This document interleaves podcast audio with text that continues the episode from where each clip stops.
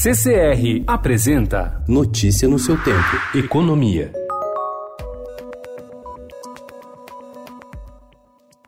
Estados Unidos e China anunciaram ontem ter chegado a um acordo que promete distensionar a guerra comercial travada entre as duas potências desde o início de 2018. Pelos termos anunciados, Washington concordou em reduzir parte das tarifas impostas a produtos chineses e Pequim se comprometeu com a compra de produção agrícola americana. O anúncio, feito pelo presidente dos Estados Unidos, Donald Trump, no Twitter e pelo governo chinês, animou o mercado financeiro, mas ainda é visto com cautela por analistas e produtores.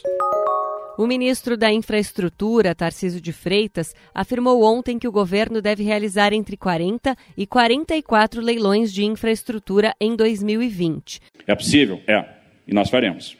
Boa parte dos projetos já estão prontos, vários sendo submetidos já à consulta pública, outros já encerramos a fase de consulta pública e estamos encaminhando para o Tribunal de Contas da União. Relação com o tribunal está andando muito bem e no final das contas a gente vai chegar na nossa meta lá de fazer os 40, 44 leilões e a gente começa a plantar investimento. Segundo ele, serão duas ferrovias, sete rodovias, 22 aeroportos e vários terminais portuários. O ministro disse que essas concessões devem render 100 bilhões de reais em investimentos nos próximos anos.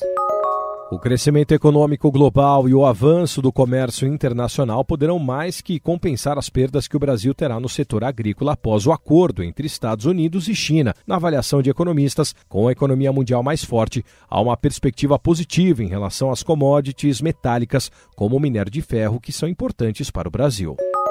Mais de um quarto das prefeituras brasileiras ainda não tem recursos para pagar a folha de dezembro do funcionalismo, incluindo o 13º salário. Levantamento feito pela Confederação Nacional de Municípios mostra que 26,8% ainda dependem de receitas extras neste fim de ano para fechar a folha de dezembro.